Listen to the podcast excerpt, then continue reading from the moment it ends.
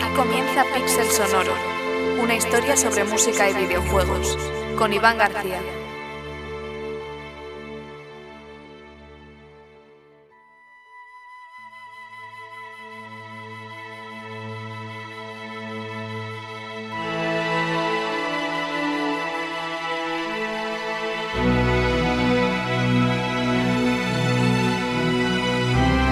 ¿Qué es el tiempo? Vaya pregunta. Una cuestión que ha traído de cabeza a pensadores, a teóricos y a filósofos durante siglos. ¿Existe el tiempo o es un constructo de nuestra psique, de nuestra necesidad de medir el transcurso de los acontecimientos? Es como decía Kant, una forma de intuirnos a nosotros mismos y nuestro estado interno. Porque sabemos que podemos medir el momento de alguna forma, pero también sabemos que el tiempo es relativo y no sabemos hasta qué punto puede deformarse, si hay maneras de transgredirlo, y si están a nuestro alcance o si existen tiempos paralelos quizá en otras dimensiones. Yo desde luego no soy científico, puedo entender las teorías de la física hasta cierto punto, pero sí puedo hablar un poco al menos de qué es el tiempo en música. Una cuestión tan polémica como tratar de definir qué es el propio tiempo. Porque a mí siempre me enseñaron que la música es la combinación de sonidos en el tiempo, pero no hablaban de los silencios, porque la música es un extraño fenómeno que se manifiesta casi de forma exclusivamente temporal y por tanto, aun en ausencia de sonido necesita ser medida, normalmente, a veces no. El crítico y escritor para la revista Scherzo, José Luis Tellez, ponía el ejemplo de 433 de John Cage, una pieza hecha de silencio, en la que no hay sonidos pero sí que hay tiempo, en ese sentido, quizá podría afirmarse, quizá, que la música transcurre más allá del tiempo, temporalmente, pero no dentro del tiempo. La música que no puede ser observada desde fuera de sí misma porque en realidad no tiene pasado ni presente ni futuro más allá de los instantes que dura.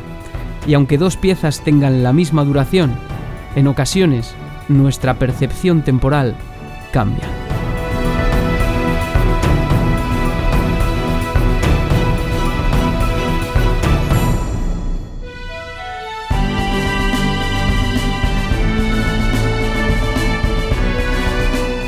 La música como fenómeno que es capaz de crear su propio tiempo, como bien aprendió tal vez Richard Wagner, o que está hecha de tiempo esencialmente, como decía el mismo Tellez, en un artículo muy interesante que os recomiendo llamado precisamente Tiempo y Música, totalmente accesible.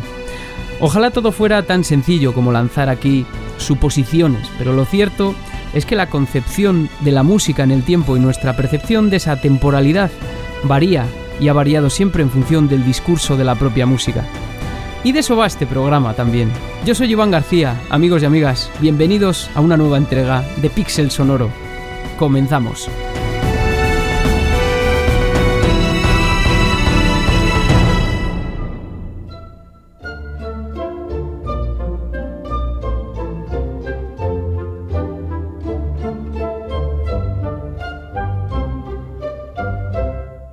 Comenzamos nuestra aventura, amigos y amigas, en esta verde pradera de Chrono Trigger. Chrono Trigger, que como todos sabréis es un clásico de los llamados JRPG, desarrollado por Squaresoft y lanzado en marzo de 1995 en Japón y unos meses más tarde en Estados Unidos. Vuelta de nuevo a los años 90, pensaréis, si es que sucede que esta década pues fue clave en el mundo del videojuego, como venimos demostrando toda la temporada, y resulta que fue también particularmente importante para el género de los JRPG o rol japonés por turnos. La historia de Chrono Trigger nos narra las peripecias intertemporales de un grupo de personajes de lo más carismático que deben salvar el mundo de la malvada criatura espacial Lavos, lo que les lleva a recorrer varios escenarios en diferentes épocas. La narrativa se configura alrededor del viaje en el tiempo que tanto había sido tratado en el cine y la literatura de ciencia ficción desde H.G. Wells, un terreno muy explorado ya, pero siempre con un gran atractivo, y no son pocas las referencias que encontramos en Chrono Trigger a este respecto, empezando por la máquina del tiempo y la criatura venida del espacio, el devorador de mundos, que es la figura de Tulu, de Lovecraft, ¿no?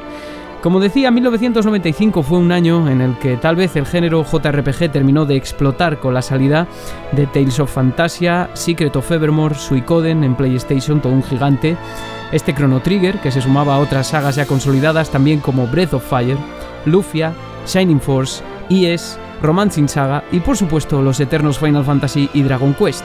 Casi nada, Además, ese mismo año salieron nuevas entregas de muchas de ellas, es decir, que el juego ya de por sí partía con muchísima competencia. Todo ello en un punto de transición entre generaciones de consolas, un caldo de cultivo perfecto para que la historia de Crono hiciese su aparición, dice Mariela González en el libro Más allá del tiempo, publicado por la editorial Héroes de Papel, una de las referencias bibliográficas para este episodio. Desde luego, lo que no te mata te hace más fuerte, ¿verdad?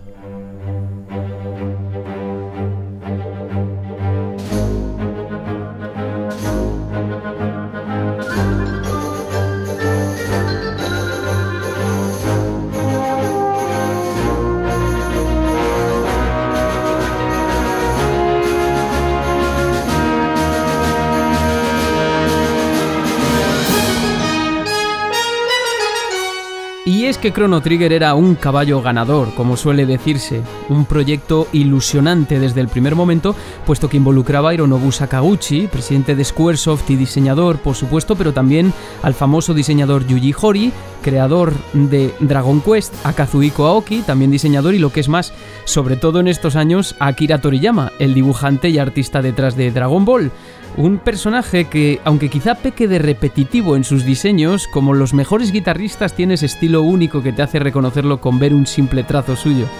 La conjunción de estos tres personajes principalmente era una auténtica bomba en Japón. La idea de Sakaguchi, como bien refleja Mariela González, era la de trasladar innovaciones al mundo de las consolas fijándose en lo que venía desarrollándose para PC y sobre todo en el mercado estadounidense, el cual por estos años ya había hecho virguerías, sobre todo en lo que se refiere a la implementación del audio dinámico, eh, el caso que nos atañe aquí lógicamente lo veíamos en el episodio dedicado al motor de audio iMuse de LucasArts. Por este motivo se buscó experimentar con la narrativa, tratar un tema más complejo que diera lugar a diferentes posibilidades y resoluciones. La temática del viaje en el tiempo fue la predilección desde un primer momento y, sin embargo, tan pronto como se concibió también planteó ciertos problemas a la hora de crear un guion del que se encargó el escritor Masato Kato en gran parte. Uno de ellos era la complejidad del argumento para un juego de estas características, también contando con las limitaciones técnicas de la época. De hecho, el juego estuvo cerca de ser simplificado e integrado en Secret of Mana, aunque finalmente salió en marzo de 1995 en Japón, cosechando un éxito rotundo, tanto en crítica como en ventas, con casi 2 millones de unidades vendidas en un lapso muy corto de tiempo, unos dos meses y haría lo propio en agosto de 1995 en Estados Unidos tras un periodo sumamente corto de adaptación y traducción. El juego, que fue localizado al inglés primeramente por Ted Woosley y quien contó con tan solo 30 días para llevar a cabo esta titánica tarea, que además se vio empañada por la sombra de la censura. Eso dio lugar a una serie de errores de contextualización que trataron de subsanarse en la versión de Nintendo DS del año 2008. Y esta fue precisamente la primera versión de Chrono Trigger que llegó al territorio PAL, la primera que nos llegó a Europa, a pesar de que en 1999 el juego se había lanzado en PlayStation. El caso de Chrono Trigger es francamente anómalo en ese sentido porque a diferencia de otras sagas o juegos que no vieron la luz en Europa originalmente, Chrono Trigger se ha ganado la categoría de juego de culto al igual que Chrono Cross, su sucesor. No obstante, para muchos, entre los que me incluyo, continúa siendo una especie de mancha en nuestras vidas porque no pudimos saber de él hasta época reciente. Y esto quiere decir que nos perdimos muchas de sus bondades, algunas muy sobresalientes, bueno, y una particularmente.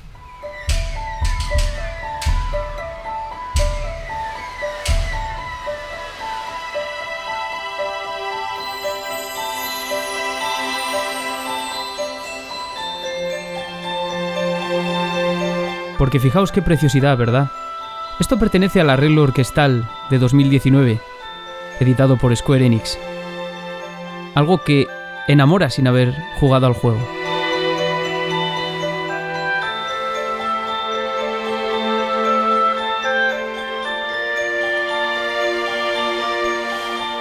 ¿Por qué, oye Iván? ¿Cuándo hablamos de música? ¿De música? Bueno, ¿por dónde empezar, no? Precisamente este es un episodio que quería realizar con mucho tacto porque siento tanta fascinación por la música de Chrono Trigger como desconozco el juego, al que he jugado por primera vez hace muy poquito, os lo juro. En serio, hasta hace nada me conformaba solo con escuchar la música que tiene un eso que tienen unas pocas bandas sonoras que acaban siendo realmente autónomas con respecto a sus videojuegos y acaban suscitando en nosotros imaginarios muy diferentes al de la trama que plantea el juego. ¿Os ha pasado? Seguro que sí. Pues muchas eran las virtudes e innovaciones que exhibía Chrono Trigger, desde luego. Podríamos enumerar la eliminación de los combates aleatorios, que para mí es una virtud, y fue novedoso, varios finales en función de las decisiones tomadas por el jugador, un grado ciertamente controlado de libertad para el usuario, un equipo de personajes con un carisma, un trasfondo y una importancia palpables, y un sistema activo de batallas por turnos llamado Active Time Battle System 2.0 una renovación de la primera versión que se aplicó en Final Fantasy IV, que en su día funcionó muy bien y que ha envejecido fantásticamente, por cierto. En 2022 Chrono Trigger se juega perfectamente y este sistema activo lo convierte en un juego que demanda cierto componente estratégico, porque los turnos no transcurren de manera ordenada. Todo eso y mucho más. Y es que Chrono Trigger tenía además la música, la que podría ser la reina de las razones para jugarlo aún hoy en día, sin importar la plataforma. Una de las bandas sonoras más versionadas que cuenta con varias ediciones sobre arreglos orquestales, habitual en conciertos en directo y en otras revisiones que la llevan a otros géneros como el jazz. Luego hablaremos de esto. Y por si esto fuera poco, tiene una buena historia detrás, protagonizada por un joven que no siempre quiso dedicarse a la música y mucho menos a componer para videojuegos.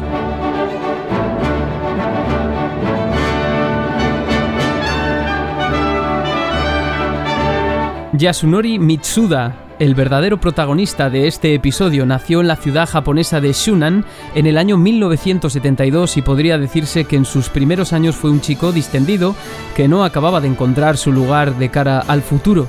Fue desde pequeño un amante de la naturaleza y durante algún tiempo quiso dedicarse a jugar al golf, aunque nunca le dedicó el tiempo suficiente, igual que le sucedió con la música, al menos en primera instancia. Paradójicamente, convertirse en compositor no fue algo que desease al menos hasta llegar a la adolescencia, a pesar de que había comenzado a recibir clases de piano durante los años de instituto. Una ocupación en la que no invirtió mm, el tiempo suficiente. Lo que verdaderamente le inspiró para hacerse compositor fue la música de cine. Yasunori Mitsuda sentía fascinación por la música de Blade Runner del maestro Vangelis y también por el trabajo de Henry Mancini en La Pantera Rosa. Seducido por estas obras, decidió que quería convertirse en compositor de cine y por ello comenzó a estudiar arreglo y composición en el Junior College Music Academy de Tokio, arengado por su padre, una figura importante en estos primeros años. El problema es que no había había reunido los conocimientos musicales suficientes para adaptarse sin problemas a los estudios y esto le llevó a ser ridiculizado por algunos profesores. Ironías de la vida, ¿verdad? Con la música hay que tener mucho cuidado porque generalmente el talento se impone al conocimiento, generalmente digo, lo ideal es aunar ambas. Mitsuda tuvo que emplearse todo lo que no había hecho de joven con el piano, y con todo, sin adelantarnos a la historia, en un ejercicio tremendo de superación, Mitsuda aprobó sus estudios, pero claro, no todo fue de color de rosa.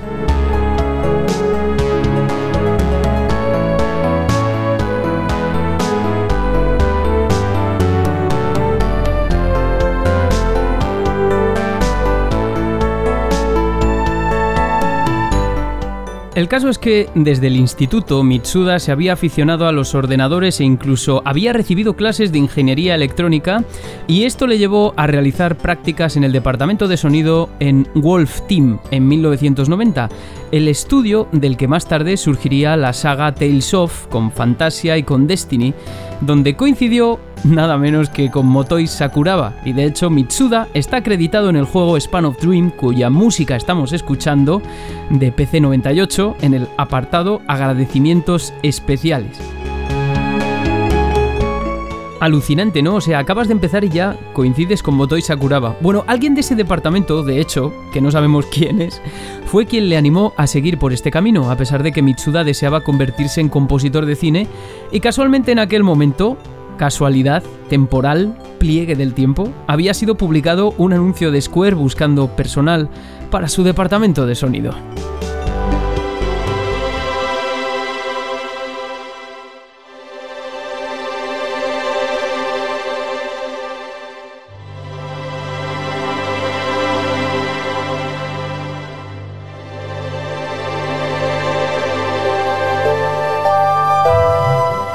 Mitsuda decidió entonces mandar algunas maquetas de trabajos propios y fue emplazado para una entrevista que se realizaría finalmente en 1992. Y qué apropiada esta pieza, ¿no? El sueño de Crono del álbum Chrono Symphonic. Los entrevistadores fueron nada menos que el programador de sonido Minoru Akao y un tal Nobuo Uematsu que por entonces ya empezaba a perfilarse como una leyenda de la industria.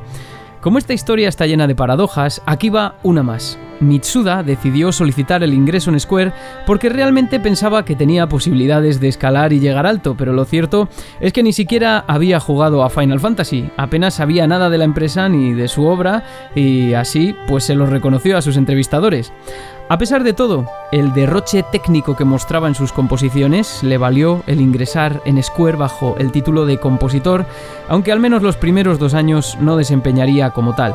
Sus primeros trabajos en Square los desempeñó como diseñador de efectos e ingeniero de sonido, primero asistiendo a Koichi Sugiyama, fijaos, ¿eh? Con la segunda entrega de Hanjuku Hero, eh, lo que le aportó grandes conocimientos de composición y programación, y más tarde también con el diseño de sonido de Final Fantasy V, Romancing Saga 2 y Secret of Mana, proyectos en los que demostró el enorme talento que atesoraba y por los que se le empezó a conocer en Square como un trabajador realmente meticuloso. Reparemos en que en cosa de dos años ya había trabajado junto a Motoi Sakuraba, Koichi Sugiyama y Nobuo Uematsu. y entiendo que también junto a Kenji Ito e Hiroki Kikuta, aunque a estos no se les menciona en la extensa biografía que ofrece el portal Video Game Music Online, que siempre os recomiendo aquí.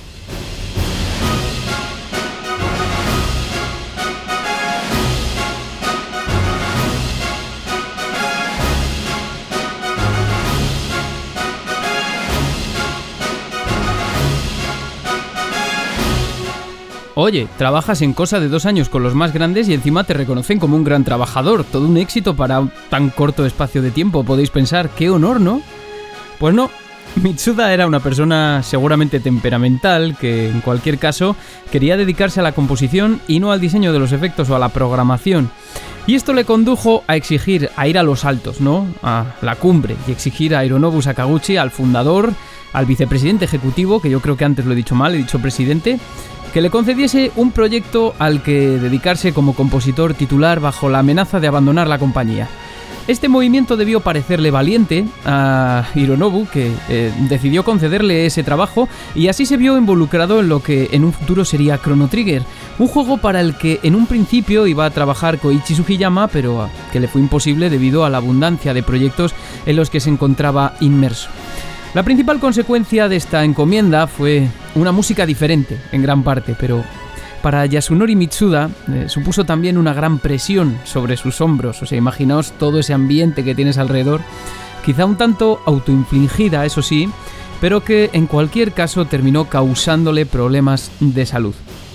Como por todos he sabido, y si no lo sabías oyente, ya te lo cuento yo, hacia la finalización del proyecto Misuda contrajo una úlcera de estómago que le imposibilitó para terminar la música, una tarea que recayó en Nobuo Uematsu por enésima vez y en Noriko Matsueda y por este motivo si consultas los créditos en cualquier web especializada como Discogs o en la misma Spotify donde puedes acceder a la banda sonora original te darás cuenta de que no todo es autoría de Yasunori Mitsuda aunque sí la mayor parte de la música y desde luego lo más relevante.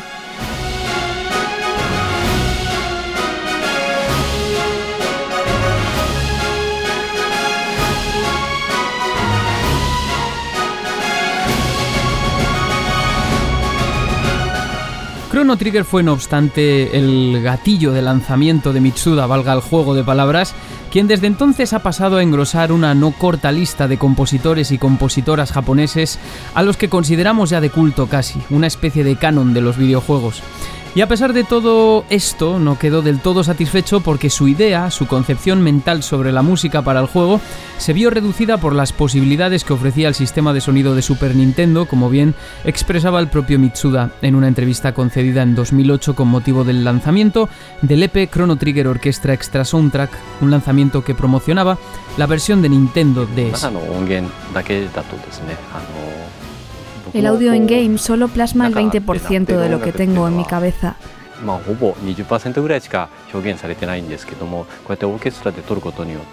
Así que poder grabarlo con orquesta por fin trae a la vida los temas que tengo en la cabeza, justo como imaginé que serían, así que estoy muy satisfecho.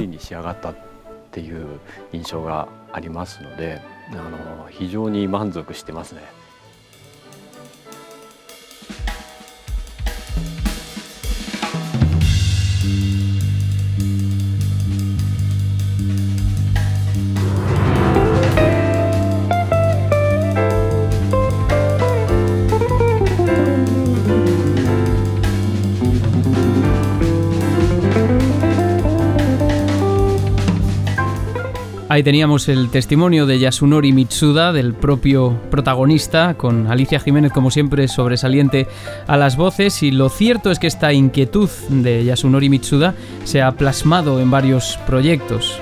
Eh, para él, el trabajo de Chrono Trigger ya es algo actualmente como sencillo, ¿no? Ha aprendido mucho desde entonces y, bueno, de igual modo siempre ha tratado de atesorarlo y, de plasmarlo, de formalizarlo de diferentes modos.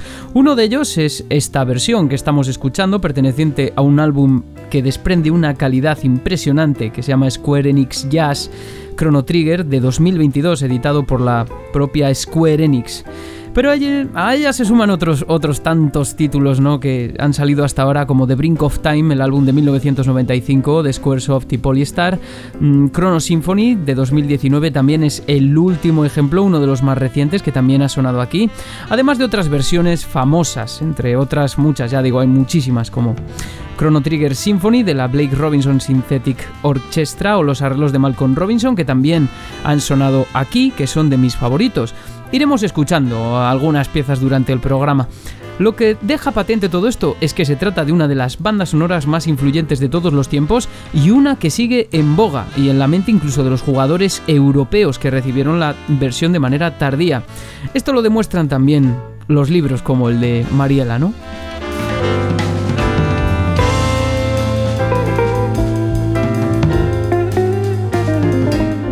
Estás en Pixel Sonoro, querido oyente, escuchando la versión jazzística del tema Peaceful Days de Chrono Trigger. Impresionante, como he dicho antes, ¿no? Yasunori Mitsuda es el actual presidente de la productora Procyon Studio tras su fundación en 2001 y ha sido autor de la música de juegos como Xenogears en 1998, Radical Dreamers y Chrono Cross, las secuelas de Chrono Trigger, aunque la primera es un poco más rara, ¿no? en las que de verdad llevó el extremo las ideas que había plasmado en 1995.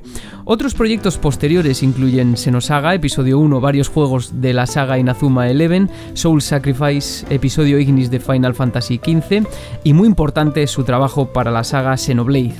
Xenoblade Chronicles 2, aunque ya eh, había contribuido a Xenoblade Chronicles con el tema Beyond the Sky, eh, le dio la oportunidad de trabajar con Genji Iramatsu, Manami Kiyota y el grupo Ace y más recientemente en la maravillosa banda sonora también de Xenoblade Chronicles 3, donde explora ese componente folclórico, exótico, que mezcla lo celta con la tradición japonesa, una aproximación que ya se venía escuchando desde Suicoden y el mismo Chrono Trigger también a mediados de los 90 con fuertes implicaciones en Xenogears y que también merecería una investigación completa y un programa a mayores, pero es que se nos acumula el trabajo.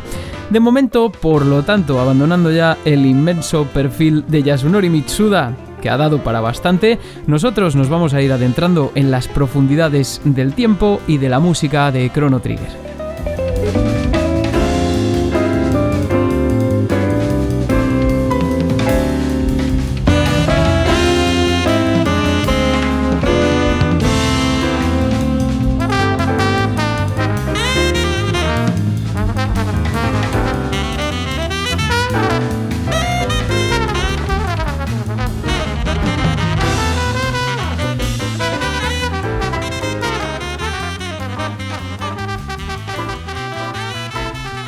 La música de Chrono Trigger puede describirse como una amalgama de estilos que quizá encierre en sí la descripción de diferentes situaciones, momentos y personajes cuya temporalidad se encuentra muy desdibujada. Así, cuando vamos avanzando en el juego, cada vez nos es más difícil saber qué es pasado, qué es presente y qué es futuro. Aunque contemplamos todo desde el prisma de las vivencias de nuestros personajes como viajeros en el tiempo, llega un punto en el que el tiempo, que aquí es lineal, se contrae y se superpone de tal forma que, con nosotros observándolo desde algún lugar más allá del tiempo, es imposible diferenciar momento temporal alguno. El tiempo ha terminado, y su apreciación depende de la pura perspectiva subjetiva de los protagonistas, eso es lo que quiero decir, con sus correspondientes implicaciones musicales. En algún momento de su libro, Mariela González afirma, de manera un tanto desacertada en mi opinión, que la música describe fundamentalmente a los personajes. Yo creo que más bien la música de Chrono Trigger fue diseñada, consciente o inconscientemente, para describir los entornos dentro de las líneas temporales, un concepto sumamente difuso en Chrono Trigger, ya lo he dicho, ¿no?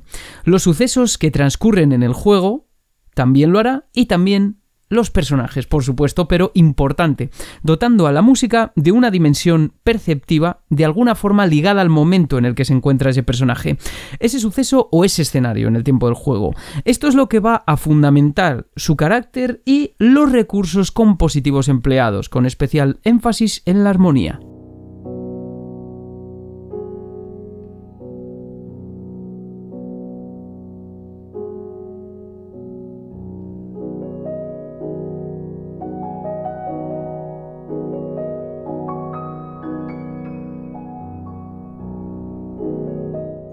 Nuestra percepción del tiempo en música puede cambiar con el discurso. Con otros elementos también, desde luego, pero durante los siglos XVII y XVIII, sobre todo, se construyó y se fijó el sistema tonal, un sistema que permitía a los compositores atribuir funciones a los grados de la escala diatónica y a los acordes que se desplegaban sobre ellos, construyendo relaciones de tensión y relajación alrededor de un centro que es lo que conocemos como tónica que es a la casa a la que siempre tratamos de volver. Y así, en menor o mayor medida, ese discurso que buscaba simular la retórica de lo que se habla, del discurso hablado, se mantuvo durante el siglo XIX, aunque durante este siglo muchos ya trataron y consiguieron transgredir ese orden. El siglo XIX, en el que surgieron las grandes orquestas, el genio plasmado en Beethoven, la consagración de la obra de arte como concepto, la búsqueda de lo trascendental, del mito a través de la música, y de la consideración de la música como un arte que podía decir muchas más cosas de lo que se pensaba hasta entonces.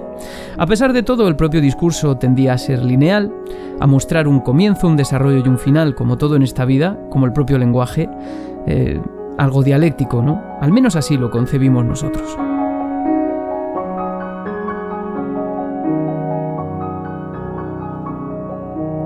Este tipo de discurso también conlleva grandes implicaciones en cuanto al tiempo, a la percepción temporal de la pieza musical, porque como he dicho, cuando tú escuchas una pieza tonal como el cumpleaños feliz, sabes de sobra el desarrollo y anticipas el final antes de que llegue, sin saber nada, así de simple.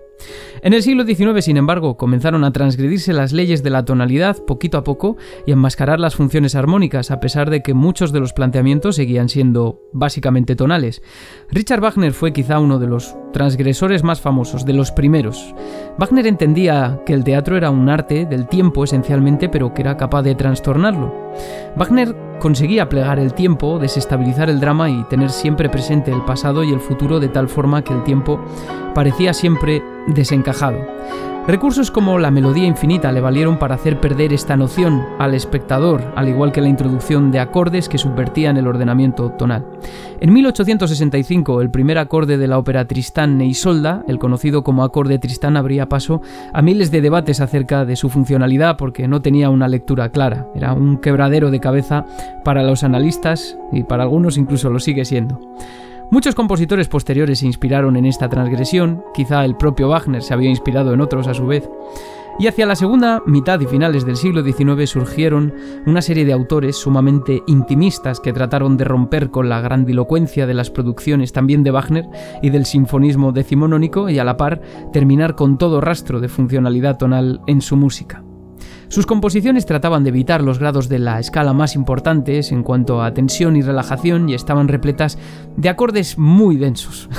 Gran parte de la música de los llamados impresionistas se componía para piano y tenía carácter evocador de paisajes, de lugares, de emociones, de muchas cosas cuya consecución conllevaba la pérdida de ese discurso tonal claramente marcado y lineal con un principio y un final. Y por eso se les llamó impresionistas, con cierta burla, porque al igual que sucede con el movimiento pictórico, sus trazos no eran nada claros, pero eran sumamente evocadores de imágenes mentales. A este movimiento pertenecen compositores como Eric Satie, Sebegac, Maurice Ravel, también Albéniz en España, a cachos, ¿no? Por ejemplo, pero sobre todo Claude Debussy. El impresionismo tenía otra concepción interna del tiempo, de la forma, porque se alejaba de la linealidad y como he dicho, de la forma que es un recurso que siempre hemos buscado para poder atar la obra musical intangible a un espacio físico. El impresionismo incorporó otras concepciones temporales alejadas del más o menos de lo que tenemos por el concepto judío-cristiano. Nosotros tendemos a concebir el tiempo como algo lineal, que va hacia adelante, no ese por los siglos de los siglos, como el puro discurso tonal también lo hace. Sin embargo, en varias religiones de Asia el tiempo es circular, se concibe de esa forma y eso también se plasmó en sus tradiciones musicales. Debussy, precisamente, salió fascinado de la Exposición Universal de París de 1889, donde entró en contacto con la tradición musical de algunas zonas de Asia que chocaban mucho con la tradición europea, porque la construcción de su música no juega con las mismas reglas ni en el espacio ni en el tiempo, digamos, no suele. Por esta influencia nació entre otras obras, Pagodes. Esto que estamos escuchando ahora, las pagodas, el primer movimiento de la colección Estampes de 1905, que hace perderse al oyente entre un mar denso de estratos melódicos que no tienen un rumbo claro y cuya naturaleza es ciertamente evocadora, como ya he repetido mucho esta palabra, ¿no? Una construcción que simula una superposición de capas de suma belleza, como si imitase la arquitectura de una pagoda por lo tanto, no podemos interpretar esta obra ni analizarla funcionalmente aplicando los mismos métodos que utilizaríamos para analizar una obra tonal porque la forma en la que se construye la composición no sigue la misma lógica y tampoco percibimos el tiempo de igual modo cuando la escuchamos. Podría pasar algo similar en algunos tracks de Chrono Trigger. Pues como sospecharéis y salvando las distancias por todo esto que esta chapa que os he metido, eh, varias de las piezas de Chrono Trigger tienen un acercamiento similar, como he dicho desde la distancia y desde la descripción del impresionismo y del siglo XIX, que es muy resumido, es discutible aún así, porque hay mucho de lo que hablar, o sea, todo es muchísimo más complejo que esto, pero para un programa sobre música de videojuegos y para emocionar también al espectador, al oyente, yo creo que vale, ¿no? Algunas de las piezas de Chrono Trigger son de naturaleza muy evocadora, muy descriptiva, que subvierten nuestra concepción del tiempo porque lo que pretende es generar en nosotros una imagen mental, yo creo, ¿no? Todo esto es especulación de algo que en cierto modo también trastoca el tiempo. Una de las piezas que más me ha impresionado de toda la historia de los videojuegos, y esto es verdad, es sin lugar a dudas The Secret of the Forest, que ya, como podemos observar, como vamos a escuchar, guarda un mensaje un tanto intrigante.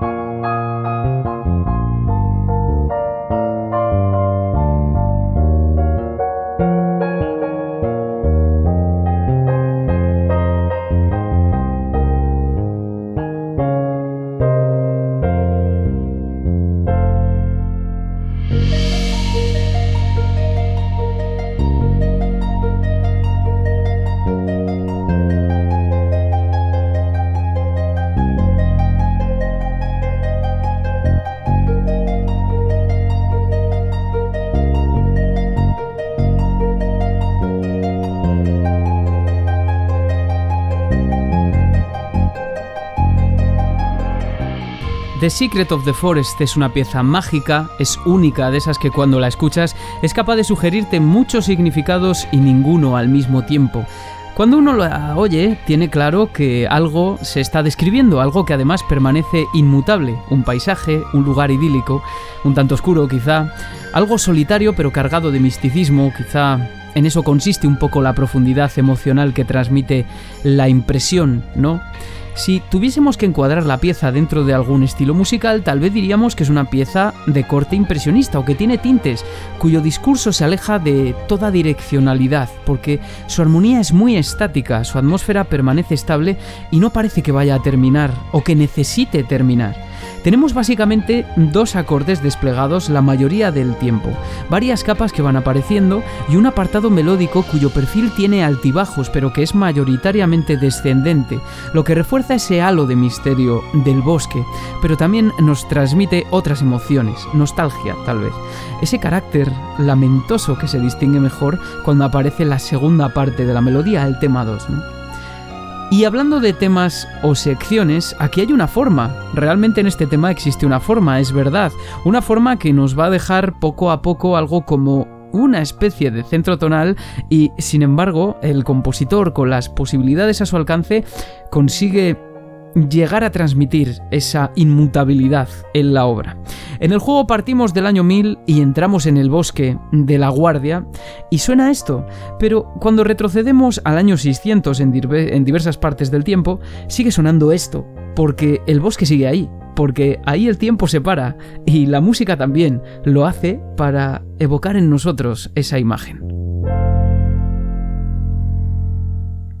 Secret of the Forest es sobrecogedor y conmovedor al mismo tiempo. Creo que estaréis de acuerdo conmigo. Muy hermoso y muy relajante de escuchar, porque combina ese estatismo armónico con un apartado melódico cautivador. A ello habría que sumarle lo que se intuye son instrumentos como algún tipo de flauta japonesa que está sintetizada, sakuhachi seguramente, golpes de taiko y otros sonidos ciertamente exóticos para nuestros oídos.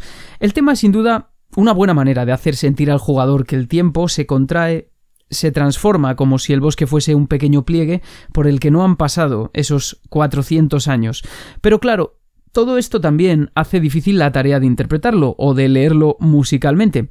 Esto pasaba precisamente con el acorde Tristán de Wagner, de nuevo salvando las distancias, por favor entendedme, ¿no? Aquí los acordes podrían ser, en principio, por ejemplo, Sol bemol mayor con la décimo tercera añadida, este sonido,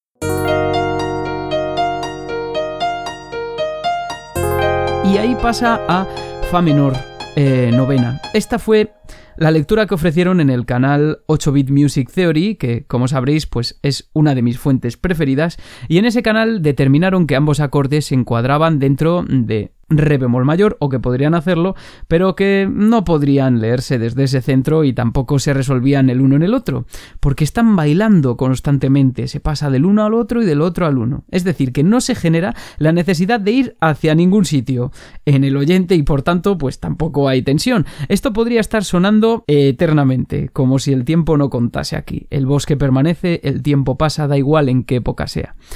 De hecho, en el bosque, musicalmente el tiempo pasaría más despacio que en el castillo o en el mapa, por ejemplo, ¿no? Desde ese punto de vista, pero lo bonito es que puede haber más interpretaciones, porque existe cierta ambigüedad. Así, aunque queda claro que la pieza no es atonal, desde luego, tampoco deja de lado el discurso tonal por entero, y eso se aprecia en la última sección de la pieza, en una especie de puente que lleva a recapitular y a empezar de nuevo el loop. Otros análisis, si buscáis, por ejemplo, en webs de frikis como Reddit, ¿no? Hacen una lectura tonal, pero muy escondida, desde si bemol menor, porque consideran que el primer acorde es mi bemol con novena, mi bemol menor con novena, y esto les funciona porque le daría mucho más sentido a la pieza. En el bosque, el tiempo se detiene entre estos dos acordes y guarda su secreto.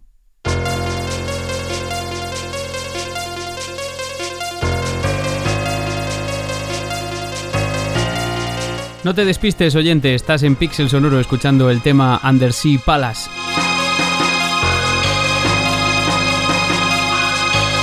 El modo de componer de Yasunori Mitsuda yo creo que busca la evocación de imágenes basadas en los lugares que describe.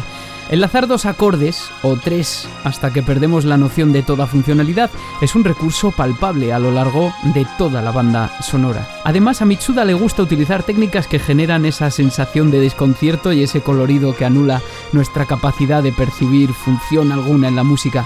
Una de ellas es la forma que tiene de enlazar acordes de séptimas paralelas, pero de manera cromáticamente descendente, como sucede en el tema Undersea Palace.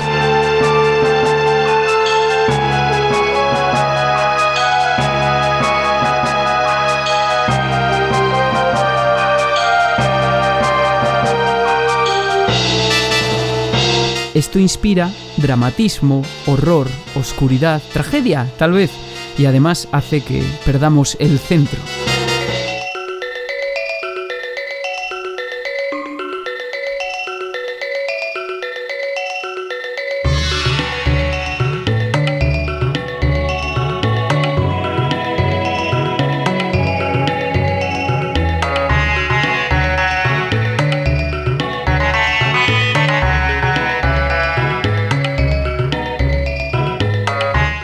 Derroteros del tiempo llevan a la extraña compañía de héroes que compone Chrono Trigger hasta la enigmática, maravillosa y misteriosa ciudad de Zeal, donde convergen los pasillos del tiempo y donde también subyace un secreto muy oscuro.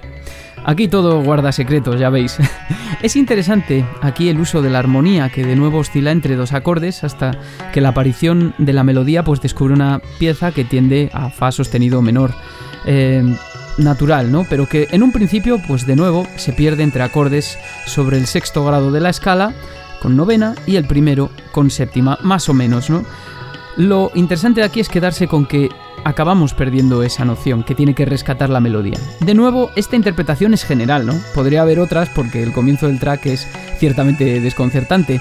Y esta es la magia. Pero eh, lo interesante aquí realmente es la instrumentación, la adición de instrumentos de la tradición india, de la tabla y el sitar, que aquí tiene un gran peso, y sobre todo ese instrumento que escuchamos al principio ese instrumento misterioso. El sistema de sintetización de Super Nintendo estaba basado en sintetización a través de sampling, es decir, que con Super Nintendo se podía imitar sonidos reales porque la sintetización se producía a través de muestras y aun con todo, no queda claro qué es ese primer instrumento que se oye. Un steel pan, dicen unos, otros no saben bien eh, qué es y simplemente se quedan ensimismados.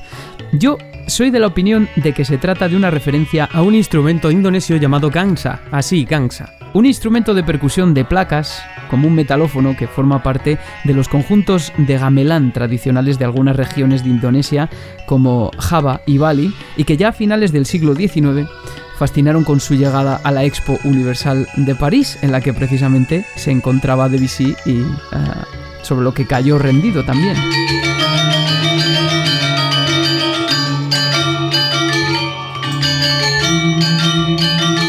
Pues las escalas empleadas por estos conjuntos, verdad que esta sonoridad nos es familiar a todos y se parece mucho y de hecho en algunas revisiones de este tema de Corridors of Time es precisamente el sonido que se utiliza. Bueno, pues las escalas empleadas por estos conjuntos y la afinación fascinaban a los compositores europeos, siguen fascinando también, porque cuando tú escuchas al conjunto de Gamelán, eh, aparte de los sonidos exóticos, no oyes que exista una direccionalidad trastoca totalmente nuestra percepción del ritmo, de la forma especialmente, del tiempo y también de las emociones, porque nada nos es familiar, no son códigos que comprendamos, la música no es un lenguaje universal. Y esto de que los sonidos sean exóticos, que no nos sean familiares, es muy potente también. A muchos os pasará que os hipnotiza la resonancia. Armonía. Simplemente percibes un conjunto flotante, para algunos relajante, pero siempre intrigante, incluso hoy en día si nunca lo has escuchado. El tiempo de nuevo, que se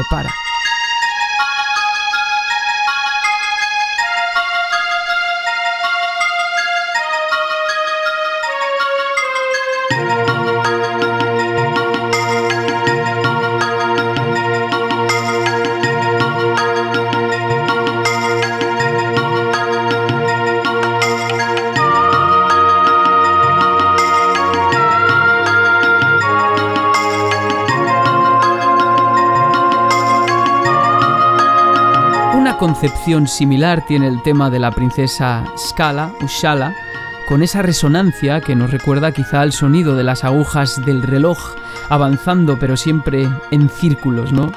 Pienso que al menos todo ese exotismo instrumental, la concepción del tiempo como algo circular, se ha plasmado en estas piezas, aunque al final se acabe dirigiendo de una manera arraigada en nuestra tonalidad, lógicamente, porque también necesitamos percibir que existe un sitio al que volver y tiene que funcionar para los oídos también de casi todo el mundo, ¿no?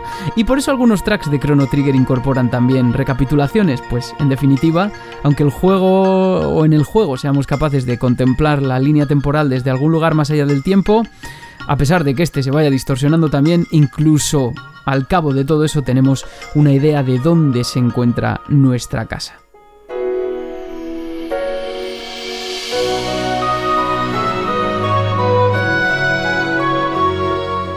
Sobre la música que se adhiere a los entornos de Chrono Trigger, en especial la primera mitad del juego, en los mapas, creo que cumple de igual modo una especie de función tanto en lo que se refiere a la descripción del entorno como del estado de nuestros personajes en tanto a ese tiempo, en función de ese tiempo en el que se encuentran y del mundo que les rodea. Por ejemplo, Peaceful Days, lo que estamos escuchando, que antes escuchábamos en versión jazz, quizá uno de los temas más puramente tonales del juego, indica la seguridad de encontrarnos cerca de casa, física y temporalmente. En cambio, a medida que viajamos por el tiempo, la música pues va indicando poco a poco un cambio de estado en relación con el propio contexto temporal en el que se encuentran los personajes. Por ejemplo, el mapa es el mismo en el año 600 y en el 1000 y en el 2300, pero el carácter de la música cambia, sobre todo en el año 2300 en el que los personajes pues se encuentran lejos del casa en el tiempo, lejísimos y encima en un mundo totalmente desolado. Esto se combina lógicamente entendedme con el cariz narrativo del momento del juego que sea y también del propio entorno. Quiero decir, si un mundo está desolado, aunque se encuentre próximo a los personajes temporalmente, sigue estando desolado y por tanto tendrá una música acorde a su estado.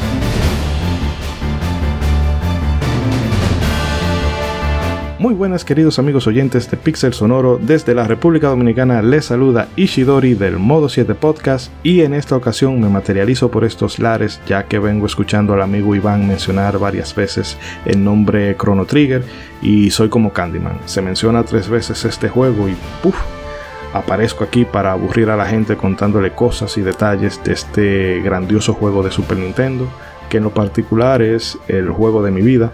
Además veo que Iván tiene las manos un poco llenas con lo referente al apartado musical, que es muchísima tela por donde empezar a cortar, así que ahí les va. Eh, empezó como un proyecto llamado Maru Island, eh, bueno, en realidad de este Maru Island se desarrollaron, se desprendieron dos grandes juegos de Squaresoft, pero el caso es que originalmente esto iba a salir para el malogrado PlayStation de Super Nintendo. Mm, ya sabemos cómo terminó esa historia entre Sony y Nintendo.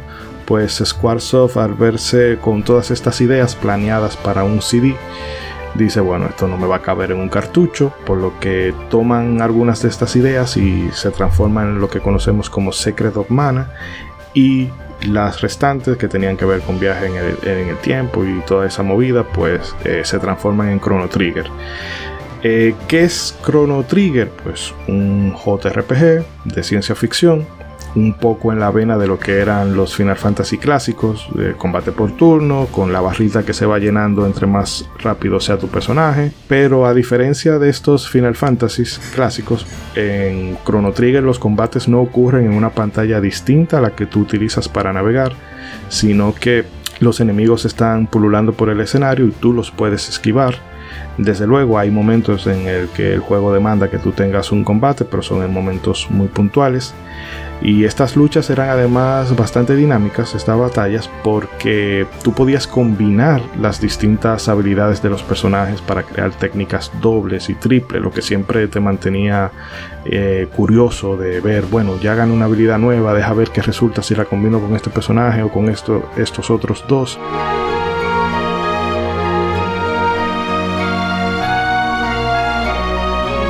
Y otro elemento que es el que sin duda hace Chrono Trigger bastante más memorable, es el tema de los finales, en el que, bueno, tratándose de un viaje en el tiempo, si tú tomas una decisión o haces una determinada acción en un momento determinado de la historia, pues va a tener repercusiones eh, a futuro, incluso a veces hasta de forma retroactiva.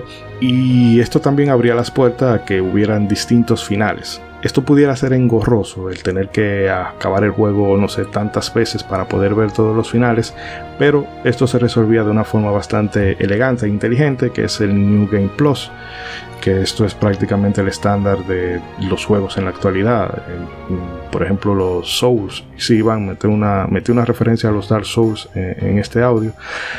Eh, entonces, tú terminabas tu partida, empezabas tu partida plus, pues entonces aquí tenías todos los objetos, arma, equipo, etc. que habías conseguido en la partida anterior, se trasladan acá, quitando algunos objetos clave, lo típico, y entonces tenía la opción de eh, que podías rushear el juego porque ya nada te iba a saber a nada. Entonces eh, tú podías eh, enfrentar al jefe final en cualquier momento que tú decidas y dependiendo del momento en el que lo hagas, eso mm, da un final distinto o a veces hasta la variante de otro final.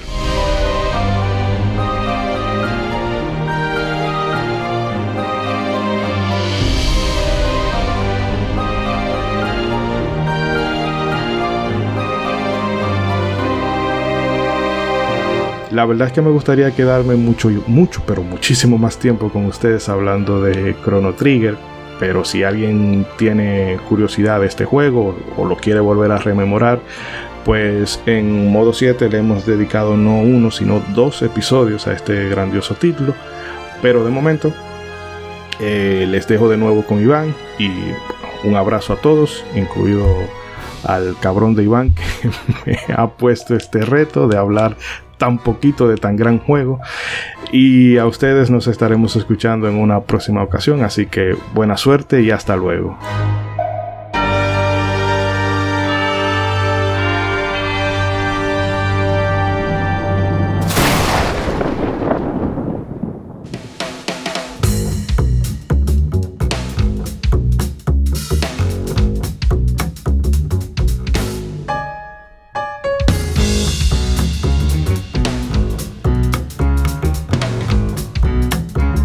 Querido oyente, sigues en Pixel Sonoro con la historia musical de Chrono Trigger. Este es el tema jazz de Frog y estas han sido las pinceladas que nos ha dado nuestro amigo Isidori de Modo 7 Podcast, aunque con Isidori, ¿para qué quieres tener enemigos, verdad?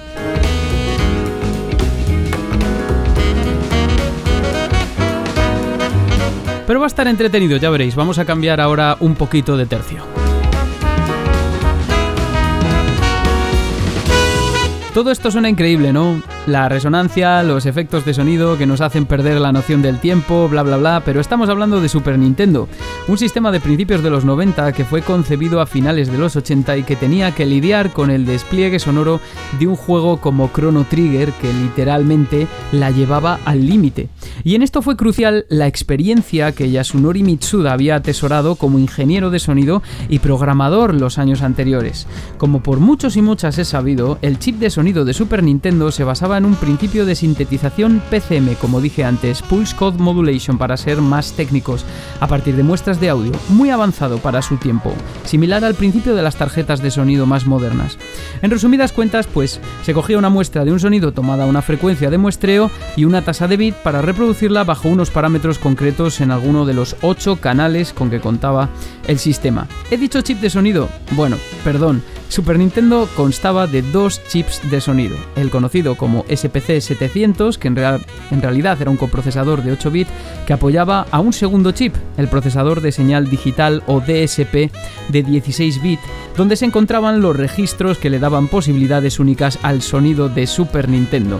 Uno de ellos era el módulo de delay, o sea, la capacidad de tomar una muestra y añadirle un efecto eco, lo cual se empleaba para generar esa reverberación tan impactante que tienen algunos instrumentos en los temas de Chrono Trigger y que además es vital para darle al juego ese tinte tan espiritual, si lo queremos llamar así, o simplemente enriquecer sus efectos de sonido. Brutal, ¿no? El efecto de las manecillas del reloj muy reconocible que aparece ya solo al principio. Aquí también está parte del exotismo, ¿no? Y de la idea que intenta transmitir el juego. Este DSP permitía también cambiar la envolvente, añadir filtros de paso de la onda o añadir ganancia. Bueno, un montón de posibilidades.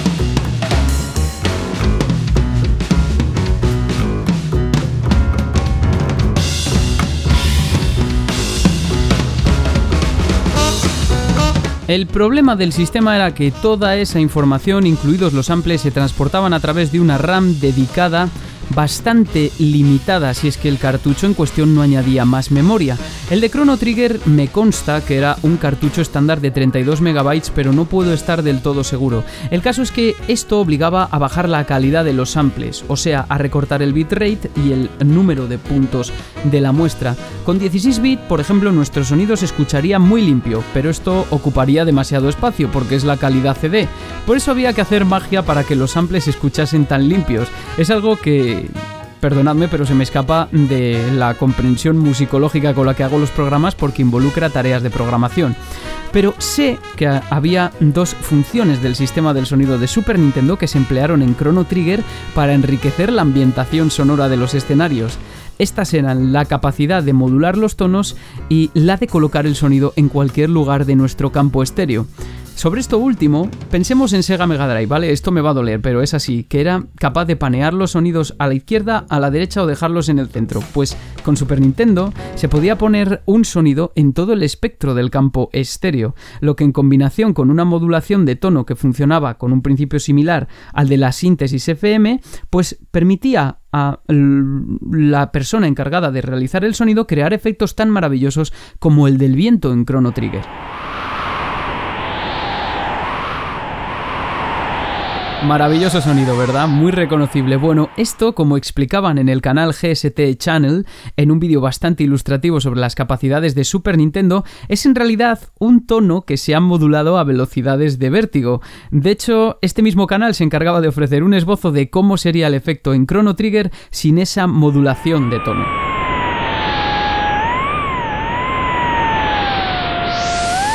Alucinante, ¿verdad? No me digáis que no. Bueno, yo tengo que reconocer con bastante dolor también que la música de Chrono Trigger en su día fue especial porque estaba hecha para el sistema Super Nintendo, que permitía otras posibilidades que su competidora más cercana, Sega Mega Drive, no permitía y que por tanto este acercamiento no hubiese sido posible de ninguna forma en la consola de Sega.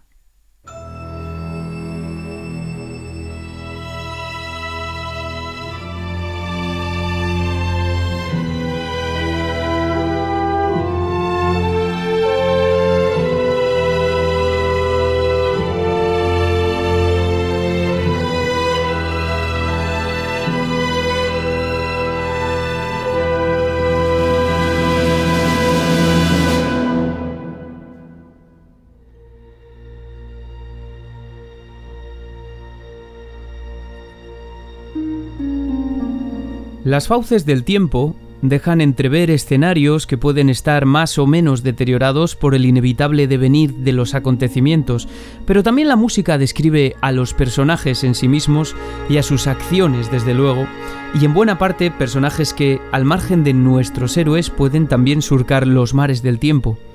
Uno de ellos es Magus, un personaje misterioso e ilusorio que protagoniza uno de los giros argumentales más fuertes de todo el juego y además eh, legitima el tópico de los JRPG de que siempre hay algo más fuerte que el malo malísimo que pensamos que es el malo del juego, al menos en primera instancia.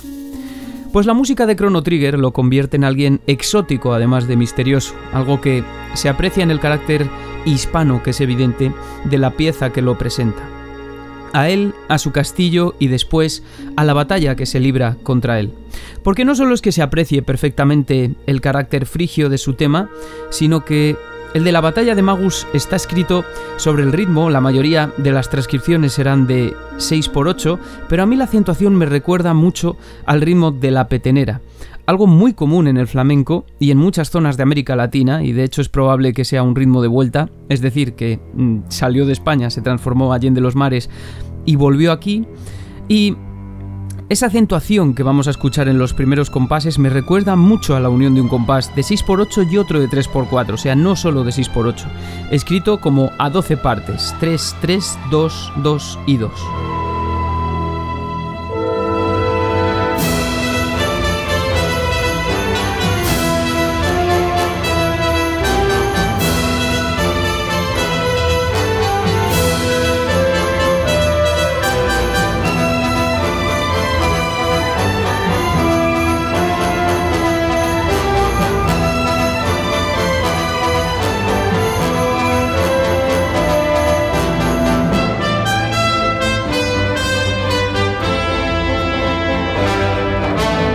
Es esto que estábamos escuchando, ¿no? Creo que a todos los que somos de, vamos, más o menos del mundo, vamos a decir, hispano, en, todo su, en toda su extensión, pues nos es algo familiar, ¿no? Eh, pero también, aparte de por nuestro territorio, por el background cultural que venimos acumulando toda la vida, nos puede ser familiar por alguna que otra obra famosa que buscó precisamente reflejar lo exótico de lo hispano y que maneja una pieza que tiene la misma acentuación que esta.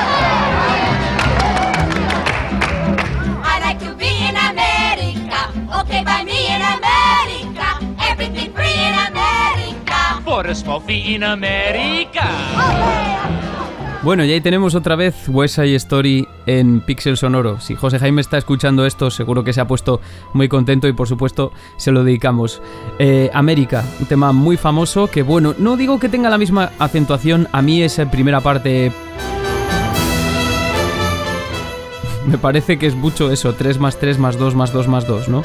Pero mm, no he encontrado ninguna transcripción de nadie que lo haya hecho de esa forma. Todos han centrado en el 6x8, que además es un, eh, ritmo que suele acompañar a las batallas de Final Fantasy, también muy típico, ¿no? Bueno, en este caso el tema del empleo del modo menor frigio y de las cadencias eh, andaluzas en los compositores y compositoras japoneses daría mucho que hablar y estudiar sobre todo lo referente a su tratamiento como tópico, como tópico de lo desconocido, de lo oscuro, de lo asociado también a la danza, a los climas calurosos y a los personajes de carácter hispano, desde luego, entre otros muchos usos. Sería interesante también, ¿no?, hacer un compendio como de situaciones en las que aparece este recurso y qué significados puede transmitir para el público japonés, sobre todo.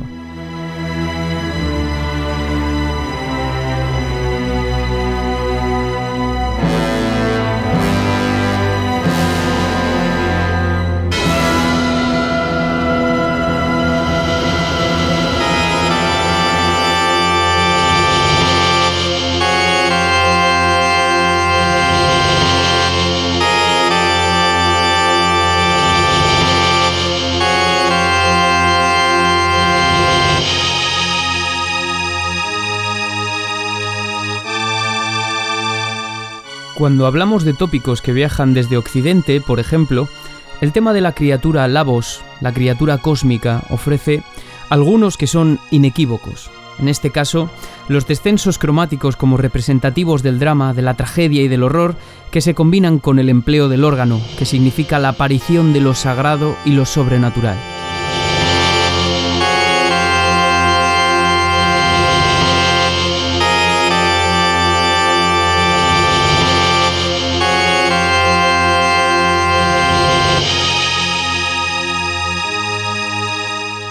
También aparece una armonía excéntrica que enlaza acordes por quintas paralelas y un vínculo con una parte central que nos descubre algo como el tema de escala o shala.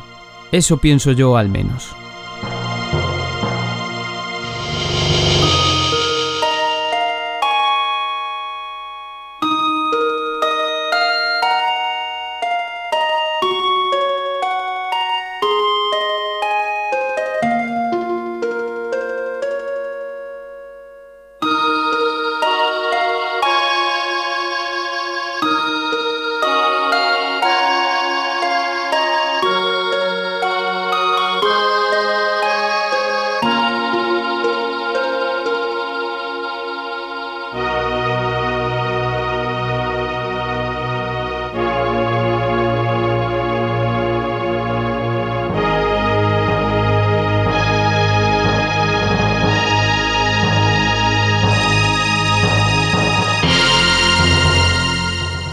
También en la versión original que, como podéis comprobar a pesar de la remasterización, está fantásticamente instrumentada.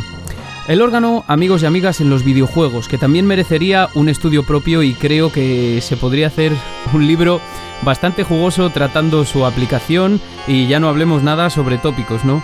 Yo os recomiendo un programa bastante reciente de mi amigo Anwar de Delvita la Orquesta que expone algunas de estas apariciones y también refleja sus posibles significados. En este caso lo que es cierto es que su interpretación como tópico no difiere de la que podemos darle en Occidente porque deriva ciertamente de ella, con el órgano asociado siempre al ámbito sacro y también a cierto oscurantismo y un misterio que tiene que es intrínseco, ¿no? Yo soy de la opinión de que el JRPG en particular o este género se prestan bastante al análisis de tópicos que además han extraído de múltiples lugares, tanto de la tradición musical occidental como del cine, e incluso de su propia tradición musical, caso en el que suelen acontecer muchas veces como elementos de lo que es casi autoexótico, ¿no?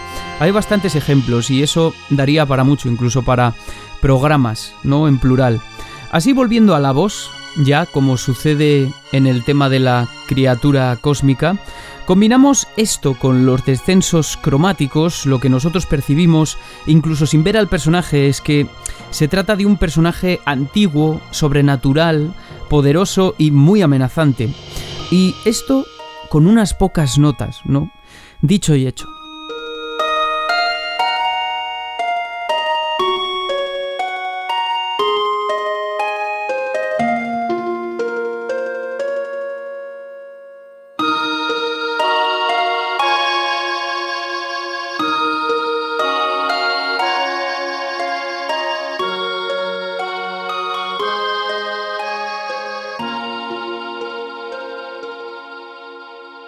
Bueno, y ahora para ir despidiendo este programa, yo lo que voy a hacer es que voy a lanzar un track. Yo soy consciente de que muchos de vosotros y vosotras seguramente no habéis jugado a Chrono Trigger, porque además, como hemos venido explicando durante el programa, ahora es muy accesible, pero es un juego que hasta hace unos pocos años aquí en Europa prácticamente era desconocido, salvo para gente friki, que yo eh, me consta que hay muchos oyentes de Pixel Sonoro que son bastante frikis, ¿no? Pues yo lo único que voy a hacer ahora es lanzar el track y si no lo habéis escuchado, eh, quiero que reflexionéis acerca de a qué os recuerda.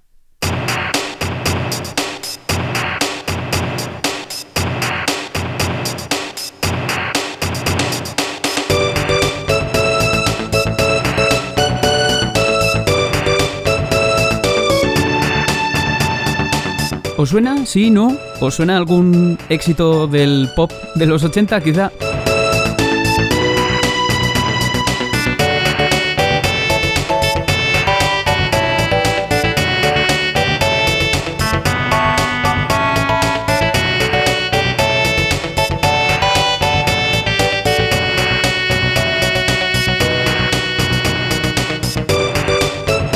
Bueno, este no es un tema de Rick Astley, en principio. en principio. Es el tema de Robo, que es otro de los personajes de eh, Chrono Trigger y es un tema pues, que tiene cierta polémica, ¿no? Como podéis comprobar. Robo es un robot que está olvidado y que encontramos en el juego en el año 2300, que es un, um, un ámbito temporal en el que, como he dicho, el mundo está desolado y Robo es como un reducto, ¿no? Un reducto de felicidad porque es un personaje muy majo, es un robot maltratado por sus propios congéneros, de hecho, y que tiene carácter bondadoso e inocente. Y esto se expresa pues a través de su pieza musical, que es una de las más convencionales, si así quiere llamarse, que aparecen en todo el juego y también de las más recordadas. Por lo tanto, ¿no? Pues que es en el futuro, da igual que esté desolado, empleamos pop y ya está, y así escenificamos que está en el futuro, lo que decía yo, ¿no? Eh, es importante retratar al personaje, al escenario, pero también el tiempo en el que se encuentra, ¿no? Aquí sí que se aprecian las funciones tonales, aunque hay algún que otro giro interesante, entonces en ese caso es bastante convencional, como he dicho. Ahora bien, lo interesante de este tema es sin duda el objeto de la polémica, como muchos ya sabéis.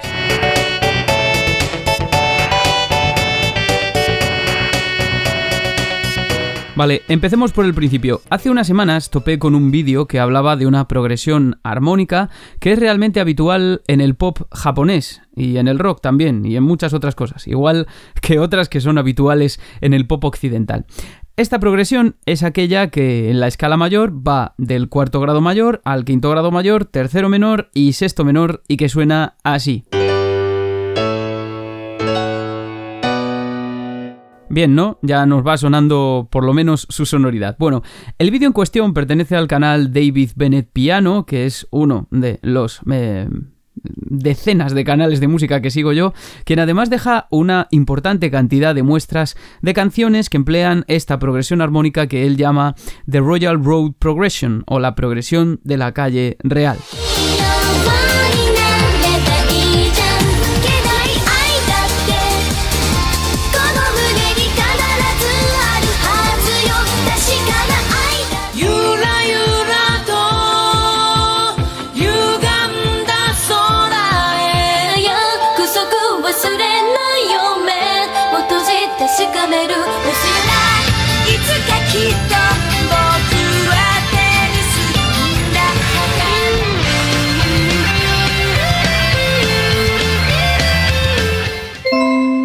Esto que es Piraña Plant Lullaby del Mario 64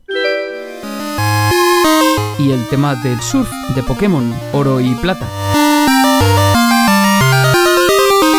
Bueno, vemos que son varios, ¿no? Y esto entre otros muchos. Os animo a que consultéis el vídeo, que os lo dejaré en la descripción, por supuesto, para que veáis, porque pone muchísimos más ejemplos, ¿no?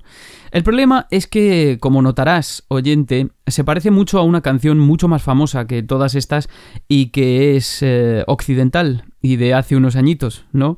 Si no lo has pensado ya, yo ya te he ido dando pistas durante el desarrollo de esta pequeña sección, pues esta canción que utiliza la misma progresión armónica.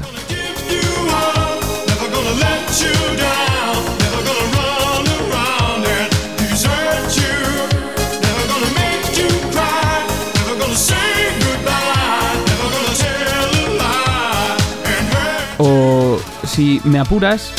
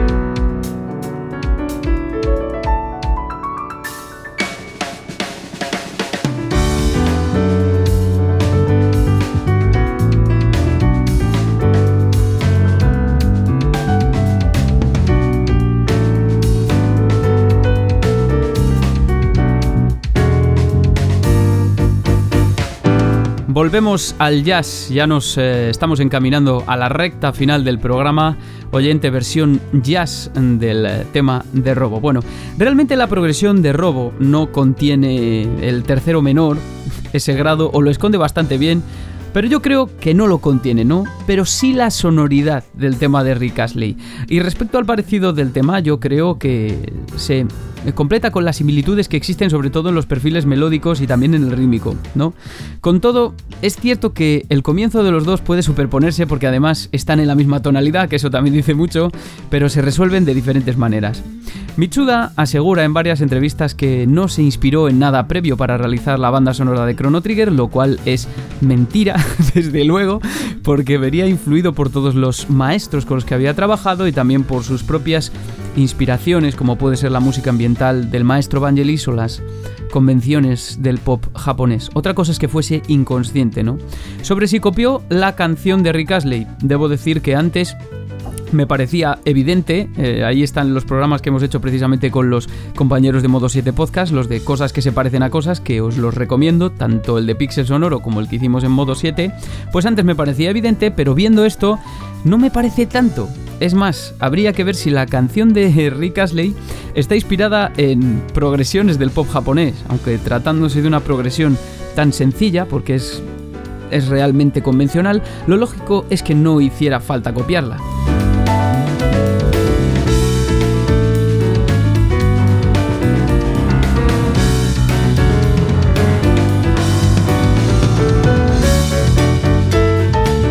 Lo que sí podemos asegurar ya en este tramo final del programa es que, se inspirase o no en otras composiciones, Mitsuda puso su primera piedra en un camino repleto de composiciones sobrecogedoras con este Chrono Trigger. Un compositor, Yasunori Mitsuda, que siempre ha buscado una sonoridad propia, eso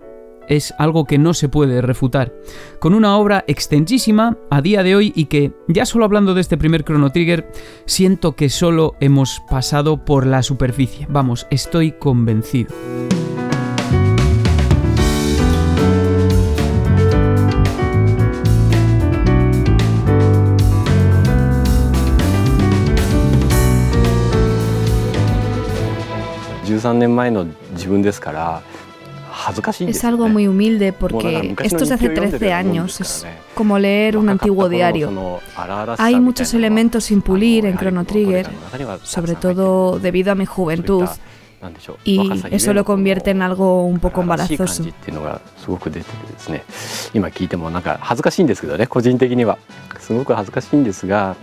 Pero después de todo, con esta pieza debuté e indudablemente tuvo una gran influencia en mi carrera como compositor. 僕の作曲家人生の中でかなり影響を与えた作品だっていうのは間違いないと思いますね。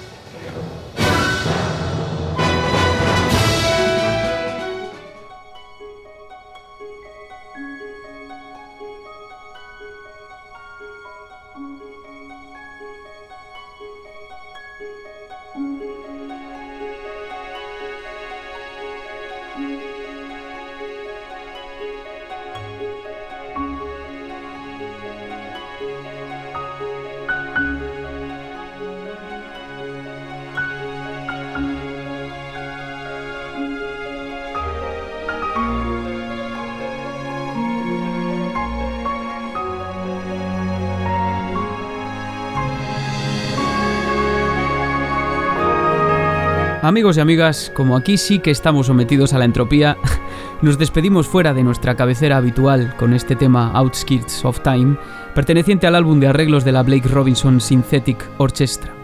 A la periferia o a las afueras del tiempo, nos vamos de este programa deseando, como siempre, que os haya gustado, que hayáis aprendido cosas o que hayáis repensado otras que ya sabíais si esto fuese posible. Antes de nada me gustaría agradecer a mi compañero Isidori una vez más el audio, que yo sé que no era nada fácil para él y que sabe muchísimo de esto y sé de buena tinta que le ha sido difícil porque de eso va todo esto del podcasting, amigos y amigas, de conocer gente, de hacer amistades en todos los puntos del planeta. Hace poco salieron las nominaciones a la octava edición de los magníficos premios Game Elch y este programa, Pixel Sonoro, fue nominado a cuatro categorías. Digo esto aquí con esta música de fondo que Yasunori Mitsuda compuso para alguien especial que no revela en esa entrevista que manejamos, y no porque quiera presumir de ello, sino para agradeceros a todos que hayáis estado ahí, a los que apoyéis al podcast como oyentes o como compañeros de podcasting, lo que sea. Pixel Sonoro ha sido para mí desde el principio muchas cosas, pero sobre todo un medio de expresión, con sus fallos y con sus aciertos. Ha sido un pozo de horas tan profundo como ese lugar más allá del tiempo en el que Crono y sus amigos escogen cuál es el siguiente paso de su aventura. Mucho trabajo, mucha ilusión aquí metidos en un momento en el que la vida pues tiene sus dificultades, como todos estaréis sufriendo, sus subidones y sus bajones. Y con todo, otros muchos compañeros hemos intentado estar ahí para cuando decidierais darnos un ratito de vuestro valioso tiempo, que de esto iba el programa, ¿no? Del tiempo. Porque nosotros no podemos retroceder con la máquina de Luca para recuperar eso que damos cuando decidimos escuchar un podcast entre las miles opciones que tenemos hoy en día. Hoy Pixel Sonoro es un reducto, muy reducto de más de mil amigos y amigas en Evox y otros tantos que no se ven por aquí y por allí en otras plataformas como Spotify o Apple Podcast, mm, esos que estarán pero que a mí me son invisibles, ¿no? Que eso es lo bonito, nunca sabes quién te escucha. Y no es mucho para nada estos números, no son mucho, pero yo me acuerdo de los primeros meses cuando a la semana se sumaban 10 escuchas, o menos, o, o quizá nada, ¿no? Y poco a poco conoces a la gente, interactúas, vas aprendiendo cosas, surgen nuevas posibilidades y así hasta ahora, ¿no? Te vas a Bilbao, te encuentras con amigos, abres el Twitter y sigues hablando con amigos, ¿no? Eh, compartes música, compartes sobre videojuegos, sobre muchísimos temas, Por eso, a todos y todas los que habéis apoyado de lo que de la forma que fuese al podcast, los que habéis estado hasta ahora y quizá los que estéis en el momento de escuchar esto en un futuro que entonces no conocíais el, el programa, ¿no? Esperemos que un futuro no catastrófico de corazón. A todos millones de gracias. El verdadero premio es este, siempre con música, amigos y amigas. Hasta el siguiente programa.